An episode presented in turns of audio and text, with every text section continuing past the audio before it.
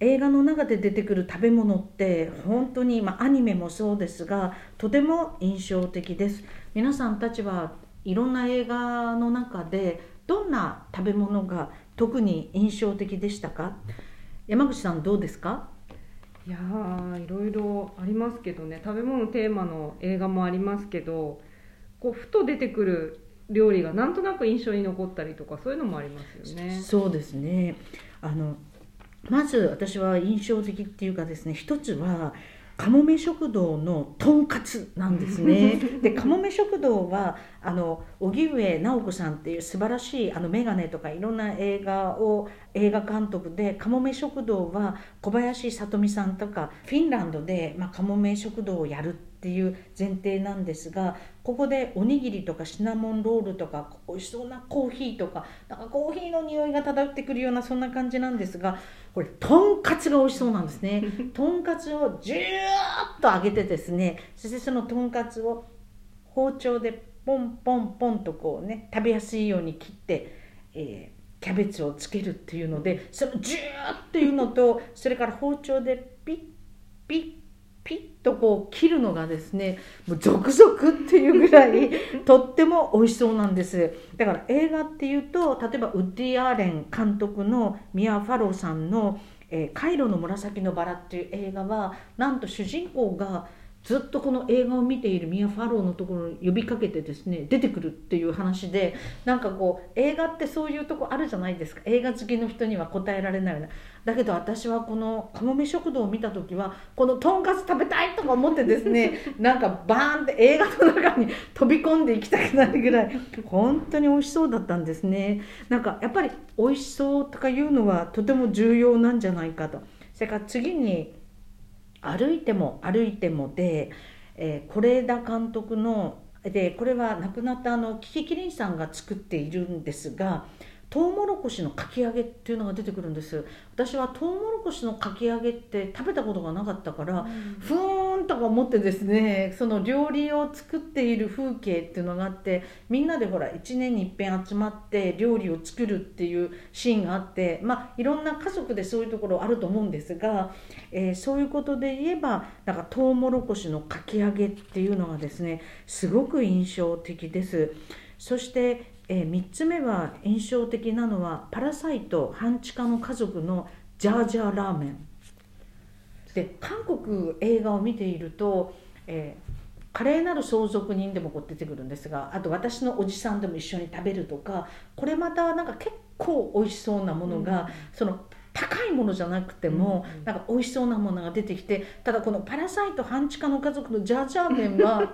そんなジャージャーラーメン食べてる場合じゃないでしょっていうかもう事態はなんか緊迫してなんか最後の大団円に行くようなすごい緊迫していてでそれをあのそのパク社長の妻ヨンギョさんが家政婦さんに大急ぎで作ってもらうのがジャージャーラーメンなんです、うん、だからそれがビフテキとかなんかすごいごちそうとかねえー、なんかサムゲタンとかそういうのじゃなくて なんかジャージャーラーメンちょっと辛そうな、うんうん、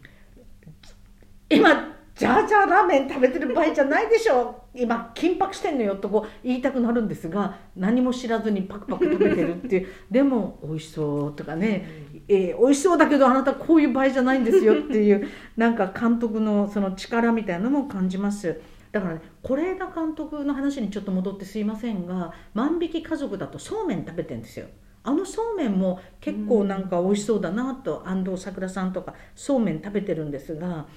えー、そして4つ目がですね「えー、天気の子の」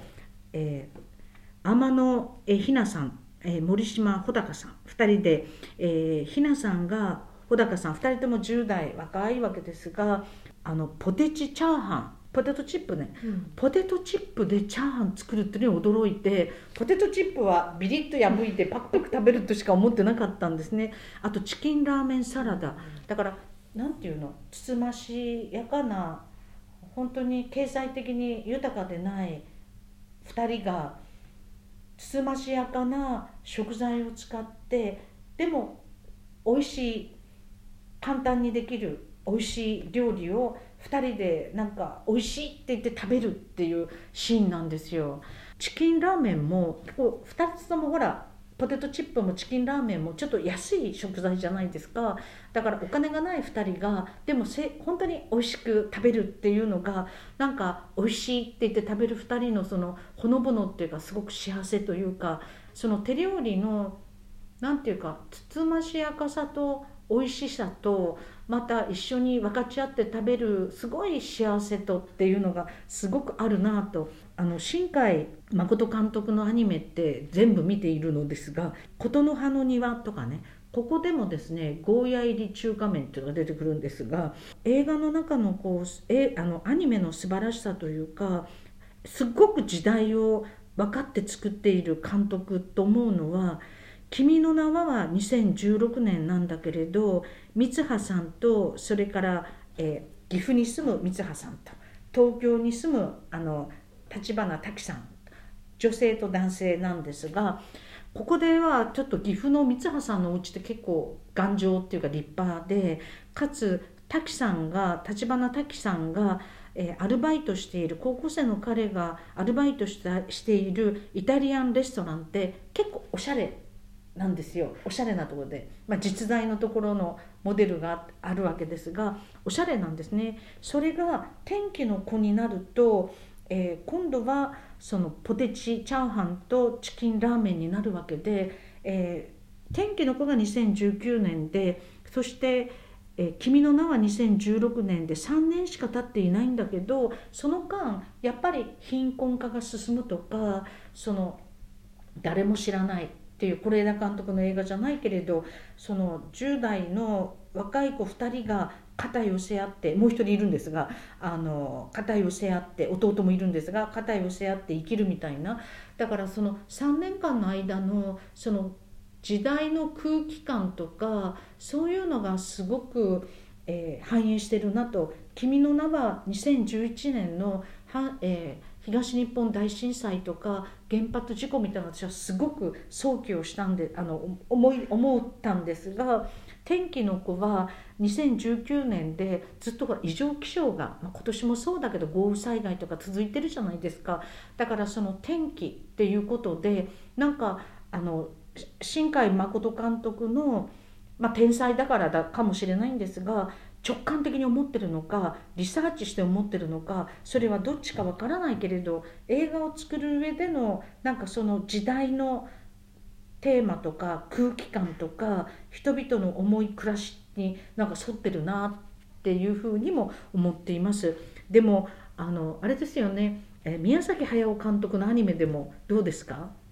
あのやっぱり有名ですよね。あの、うん、ご飯がいつも美味しそうだっていうのでネットなんかではこう真似して作ってみたっていうのが人気です、ね、ありますね、うん、天空の空ラピュタの女性のあの海賊がなかなか良くてなんかみんなむしゃむしゃ食べたりしてるもんね。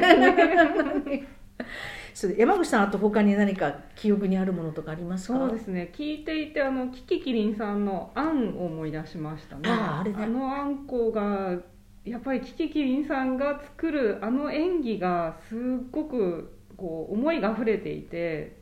あれ食べてみたかったなっていうそうですね。あのあのあんの作り方がなんか結構なんとか出たよね、大鍋でガバッと煮てでザーッと開けたりとか、そういうですね。仕草とかもものすごくあの美味しさを引き立ててる気がします。そうですね。